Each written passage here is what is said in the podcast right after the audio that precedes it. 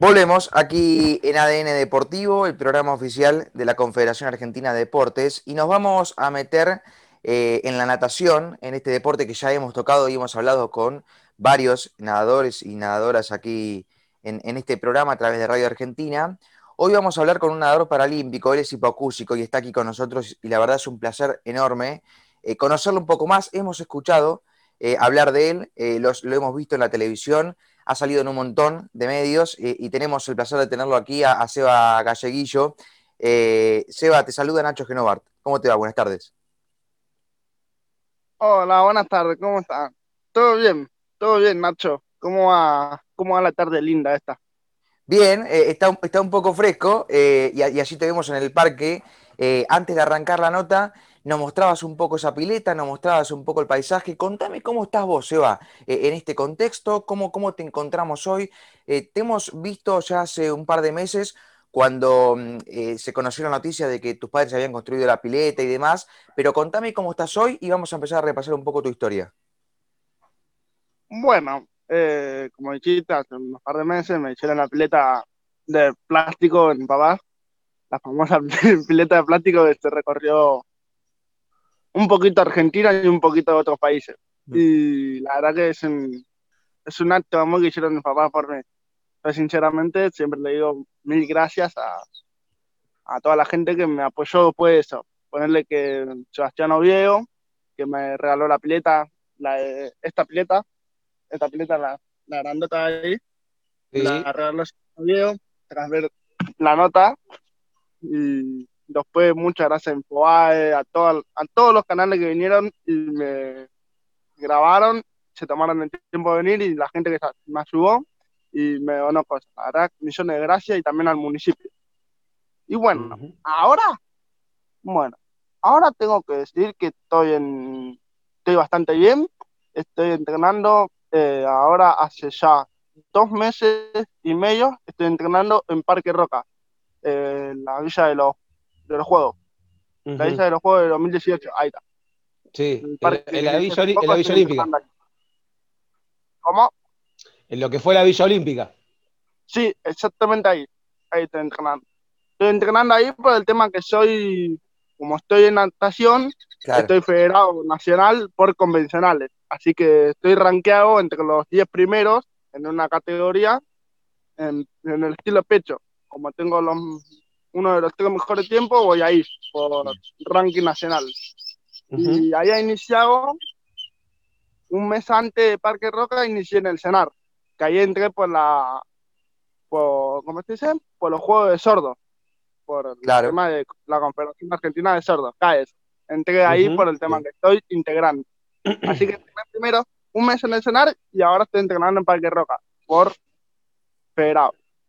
Seba, recién eh, nombraste a, Oviedo, que es el fabricante de piletas que te ha donado esta pileta. Em, ha recibido mucho afecto, imagino, mucho cariño después del boom mediático que, ha recorrido, como dijiste vos, Argentina y, gran parte del mundo.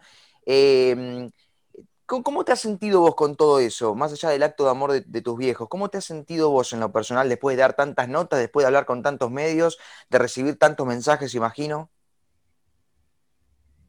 Eh, la verdad que era medio exagerado eso, de dar tantas notas y dar aparecer muchos medios. Era medio exagerado. A mí no me gusta decirle por el tema que suena exagerado para mí. Yo digo, sí, fueron unas par de notas, porque no me gusta decir eso. Pero bueno, lo dijiste vos, así que yo no me hago cargo. yo la verdad, que, la verdad que me siento bastante bien, porque digo, para mí es, es común porque es, la, es con lo que yo me crié, con lo que mi papá me criaron, con lo que mi mamá me crió.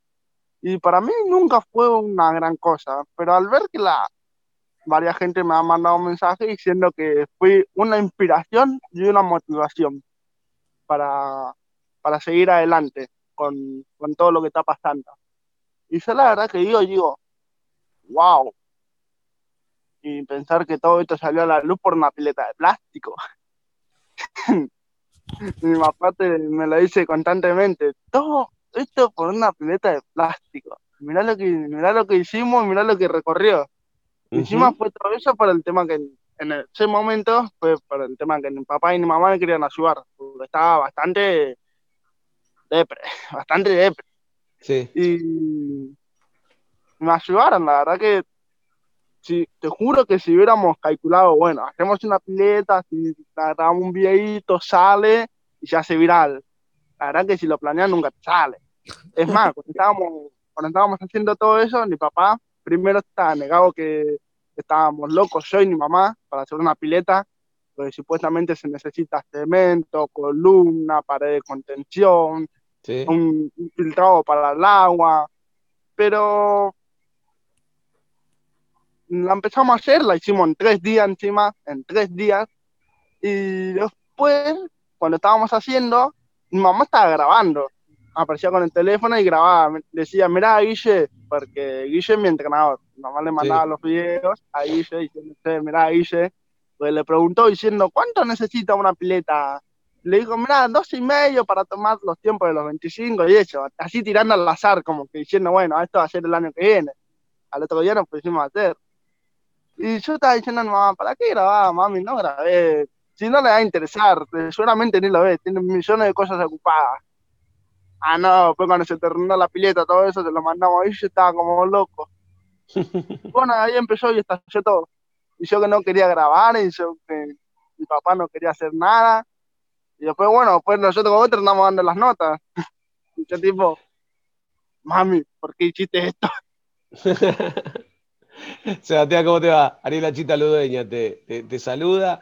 Este, bueno, así se dan las cosas lindas de la vida, se dan así, este, sin planearlas, simplemente este, suceden. No es la, pileta de plástico, es el gesto, y el, gesto es lo que realmente se, destaca, es lo que se hace viral, y creo que es lo que, tocó el corazón de cada persona y lo que en definitiva terminó haciendo de un gesto que es importantísimo una explosión mediática que, imagino que, ni en el sueño más optimista este, te lo imaginabas.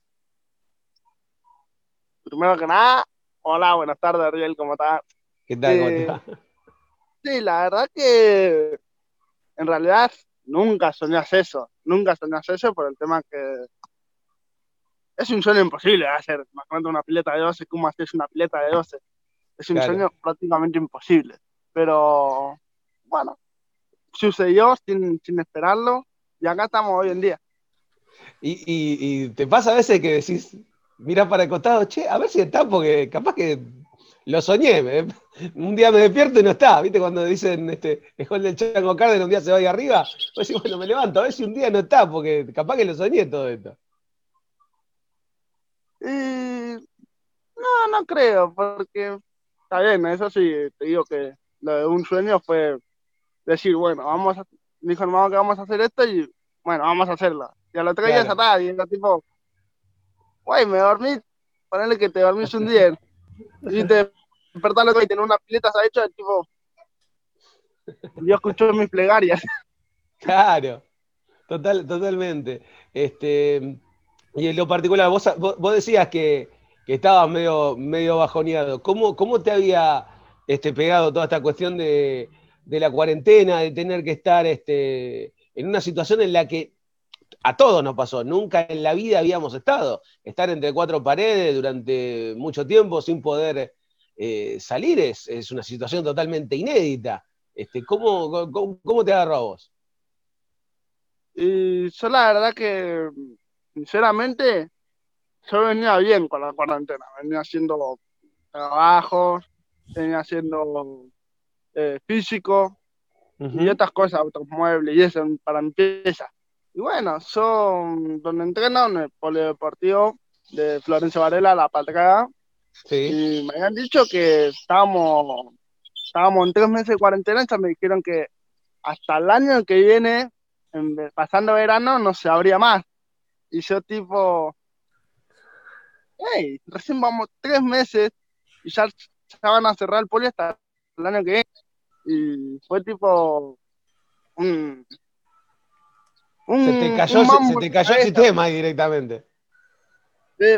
no se entrena durante todo un año, encima solo el único club que fui fue, fue a ese. Así que a otro club nunca fui, nunca conocí, así que imposible. Y bueno, así surgió la idea. Cuando me dijeron eso, a los días estaba remalso en la cabeza. Me estaban comiendo las neuronas yo solo. Y como dice mi mamá, que es verdad, que viste, las mamás saben cuando un hijo está mal, tienen el ojo de, sí. Así que lo, se dio cuenta, y mi mamá se lo explicó a mi papá, y después mi mamá me dijo a mí, bueno, vamos a ver qué podemos hacer. dijo, ah, una idea loca mi mamá, y dijo que, bueno, podemos hacer una pileta de 12 metros. Y mi papá, ah, Y bueno, ahí arrancó todo. Seba, yo me quiero ir eh, un poquito más atrás en tu historia. ¿Cómo comenzaste con la actividad deportiva? Eh, si natación fue lo primero que, hiciste y con lo primero que empezaste en esto que es el deporte. Bueno, y primero, hola Santiago, ¿cómo estás? ¿Cómo te va, Seba? Un gustazo tenerte en ADN Deportivo. Ah, muchas gracias, muchas gracias a usted por darme esta oportunidad. Y la verdad, la verdad, verdad, verdad, inicié natación por el tema de que tenía muchos problemas de respiración y congestión nasal. Y bueno, todo, yo como sabrán, yo tengo un problema de hipocusia neurosensorial bilateral, que es un problema de audición del oído interno, que es acá del cerebro, y que sería de nacimiento, que no se me terminaron de juntar algunos cables cuando estaba en la panza. y y eso, empecé las terapias a los 7, 8, 9 años que me descubrió una terrina acá del Hospital Mi Pueblo, de Agostino. Y bueno, dijeron que este chico es sordo, habla muy mal, porque tenía problemas en el habla, pues al escuchar mal, hablaba como, como se me, como se me escuchaba. Pues él escuchaba una medio complicado eso, así que lo dejo para todo, Y bueno, así que empecé a los 13 años, sí, a los 13 años, a 12 para 13, me habían dicho que tenían que empezar natación por el tema que tenía mucha congestión nasal. El monco, el monco este me alojaba atrás del pímpano y hacía que el pímpano se tape y al taparse se escuchaba menos. Así que los sonidos entraban menos y de lo menos que entraba pasaba la, mitad. Así que era todo un problema. Así que me mandaron a hacer natación por eso, por el tema de, los mocos. Y empecé de los 12 para 13 en el Polideportivo de La Patria, primer club y único club que, que inicié. Inicié por discapacidad. Estuve unos seis meses y después también pasaron al equipo de convencionales. Y ahí ya empecé a conocer el plantel y todo eso. Y así al otro año ya me habían metido en competencia, los 14 ya estaba en competencia yo. Ahí en ligas locales, después a los tres años que ya estaba nadando me empezaron a poner en Penaba, que es promocional acá. Y, así, al cuarto año me federaron, y así, ya este es mi quinto año creo, Sí, mi quinto año, pues empecé en 2015. Mi quinto año de natación. ¿Y qué, fue lo que más te gustó, Seba? Eh, en, los primeros momentos que, comenzaste a nadar. Bueno, lo que más me gustó es que me tiraron al agua y no me ahogué. Así que ya arrancamos bien. Me gustó. Claro. Ahí ya arrancamos derecho, dijiste, es, por acá. Y pues cuando había iniciado con el equipo de discapacidad era todo recreativo, así que era bueno porque estaba, estaban aprendiendo a nadar. Y después cuando me pasaron al equipo vi que eran entrenamientos más largos, más duros y eran más metros. Y empecé sufriendo, pero me gustó. Y así sí. Una vez que me gustó de pasar a entrenar eh, una hora los martes y después los jueves, empecé a entrenar a dos horas y media de lunes a sábado, así de la nada. Y así, entonces no paré nunca. Después empecé con lo de doble turno, con gimnasio, con temporada. Era el primer deporte que hacía, así que me encantó y, le mandé. Muy bien, y bueno, mencionaste también eh, la importancia de, tus padres, sobre todo bueno, en la construcción de la pileta, imagino que también eh, en las etapas previas, pero ¿quién más te ayudó eh, en tus inicios en la natación, Seba?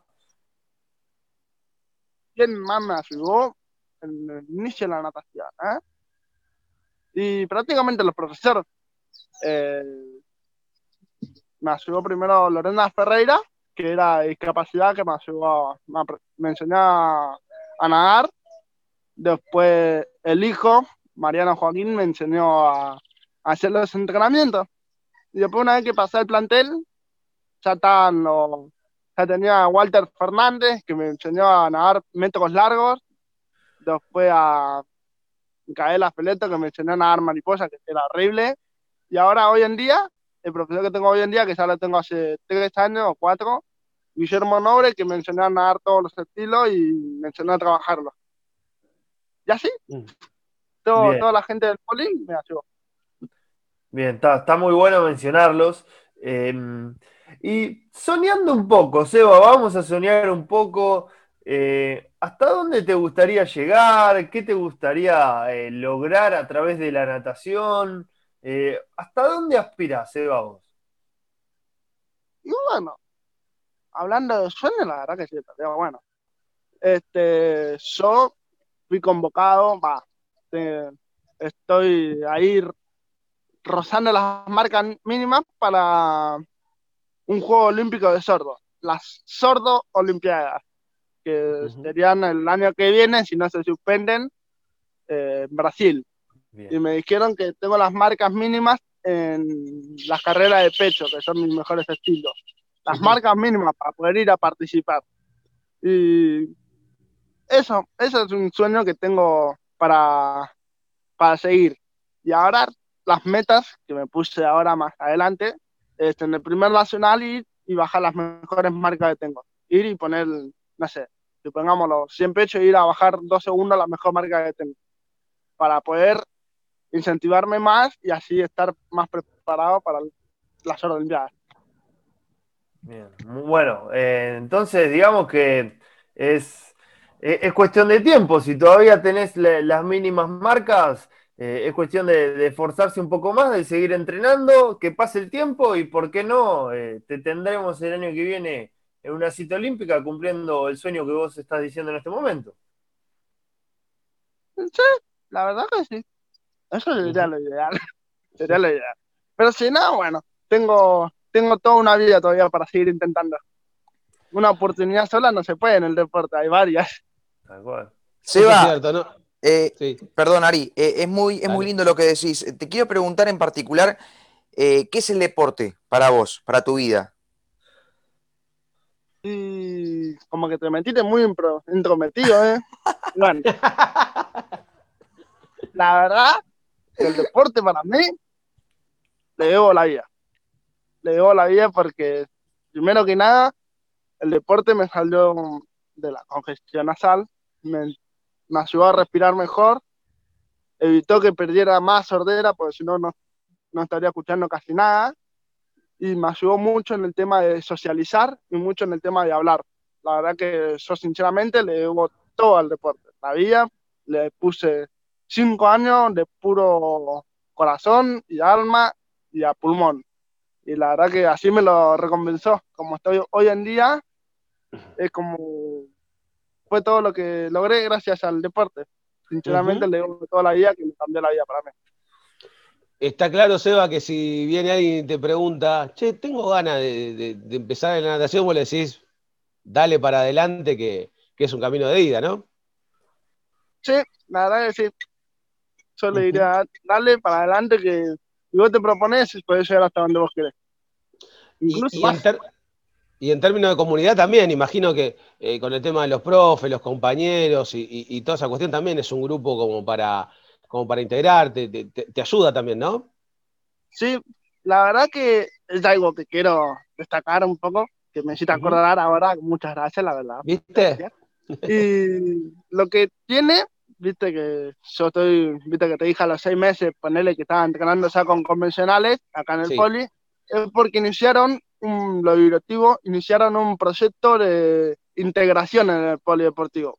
O sea que los que presentan mucho avance en discapacidad en, recreación y, y, ven que están superando los niveles, lo pasan al equipo de convencionales para que se puedan integrar. Una o dos clases lo van integrando y una vez que se sienten bien, entrenan un día con ellos, otro día con ellos y así, así fue como que se van integrando y se van haciendo parte de todo el mismo plantel. Todo la misma, ponerle natatorio es uno solo, no se ni, ni capacidad ni convencionales, todo está en uno. Y eso es, lo, eso es lo que me ayudó a mí. Sí, eso, e, eso es clave entonces. Eh, eh, es un poco el tema de, la técnica y también el tema de, la contención, de la comprensión, de, entender este, cada momento de avance y, tener la, paciencia de poder ir llevándote, no solamente a vos, al resto de tus compañeros, imagino. Sí, la verdad que sí, es algo bastante lindo. Es algo que te lleva, te engancha y te lleva, como me pasa a mí. Sin darme cuenta, estaba en un plantel enorme. ¿Tenés, alguna, alguna influencia, algún nadador este, preferido que vos decís, me encanta este, me encanta la técnica que tiene? ¿Ves alguno en particular?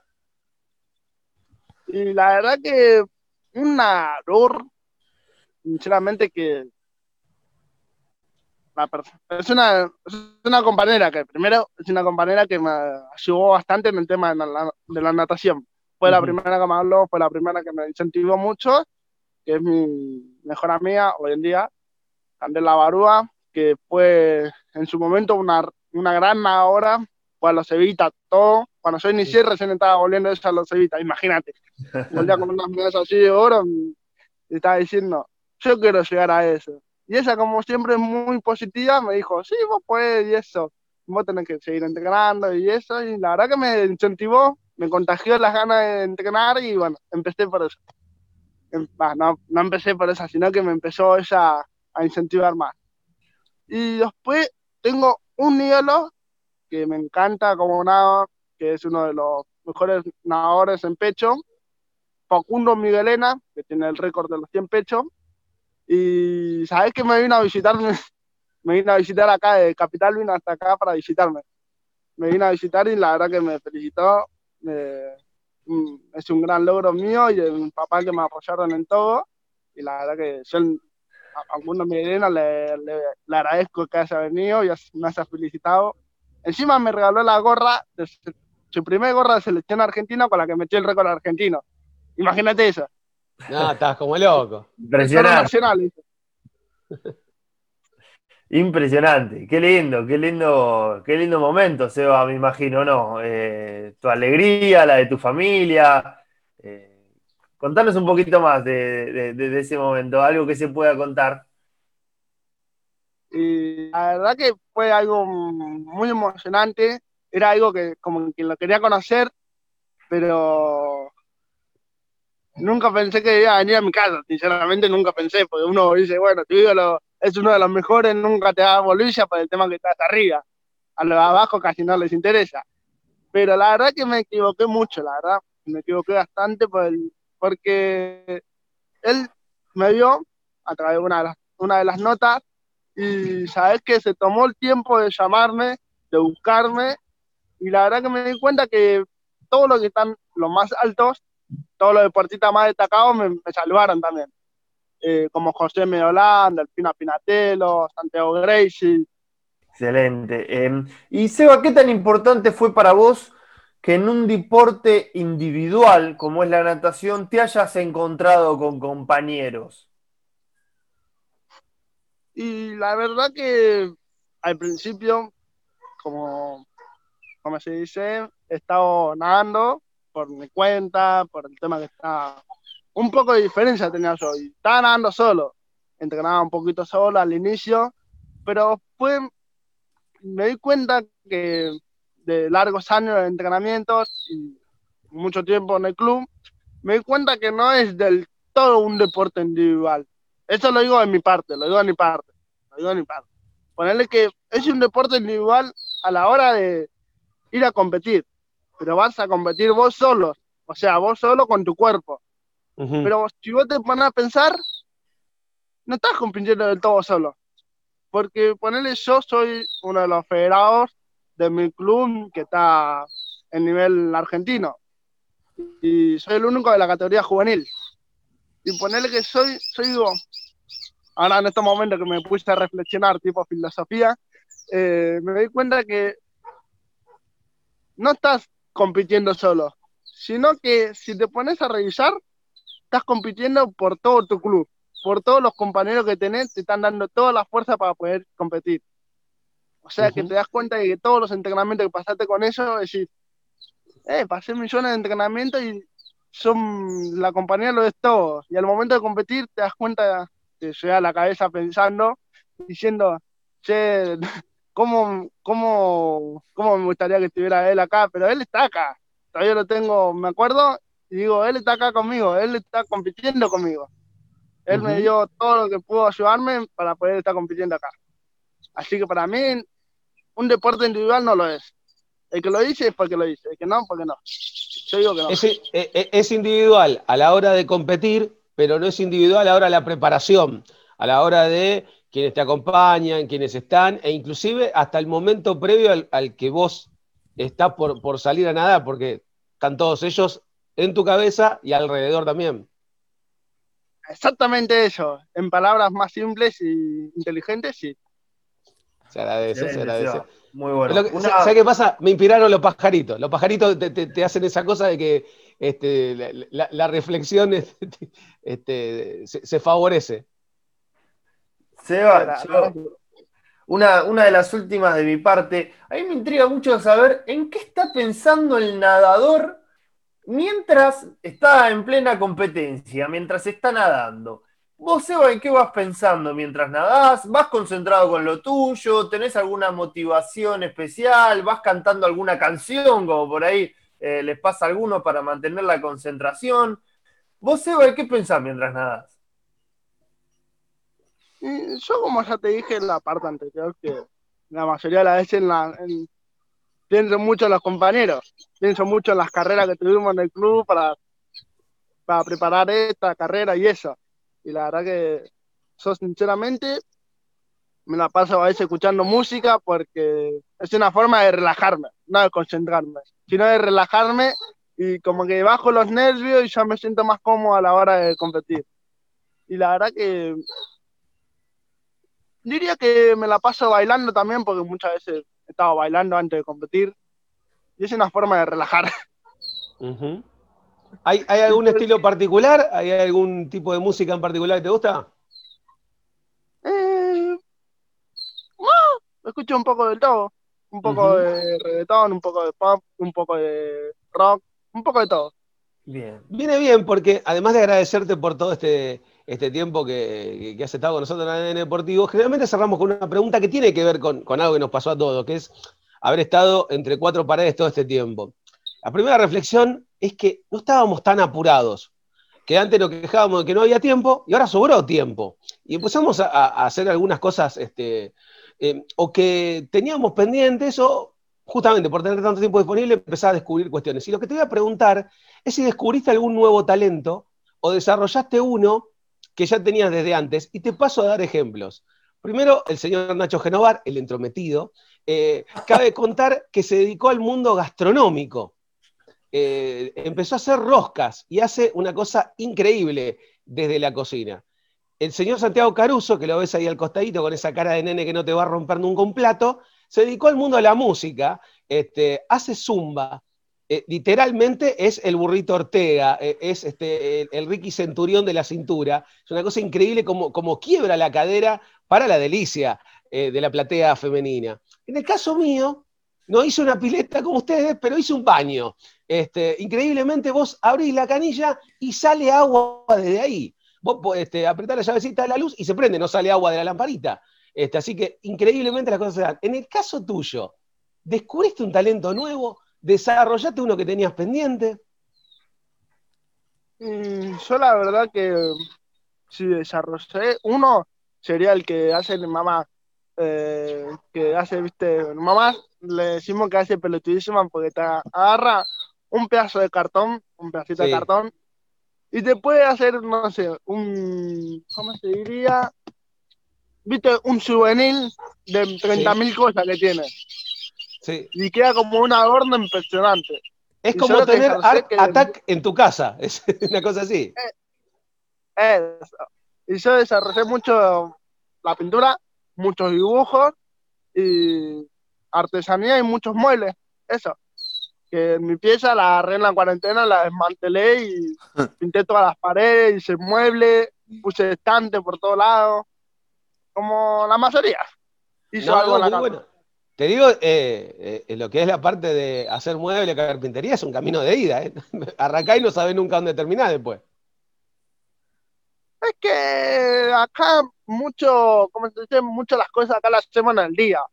Porque Ujú. ponerle que tenemos que hacer un mueble grande y me pongo en el día y lo hago en el día.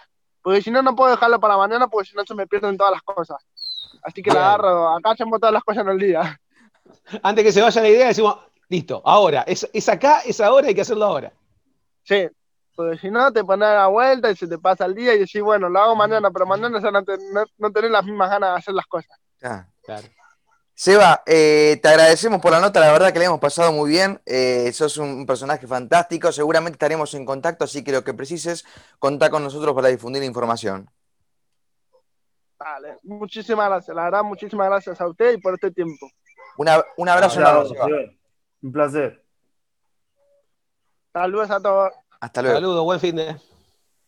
Seba Galleguillo ha pasado por aquí, él es nadador paralímpico, hipocúsico, eh, la verdad que, que una historia de vida fantástica, un personaje bárbaro, eh, tomándose la vida con humor, ¿no? Como, como hay que tomarla Sí. y entendiendo al deporte eh, como un acto de superación para, para todo lo que le ha pasado. Eh, y hoy uno lo ve y como a cada deportista paralímpico al cual entrevistamos o, deportista adaptado, eh, siempre con, el deporte como, como herramienta eh, y vehículo de superación en, en su vida. La verdad que muy linda entrevista hemos tenido aquí en este programa de ADN Deportivo. Hacemos una pausa muy cortita, les propongo ir a un corte y a la vuelta ya seguimos aquí en Radio Argentina porque hay mucho más.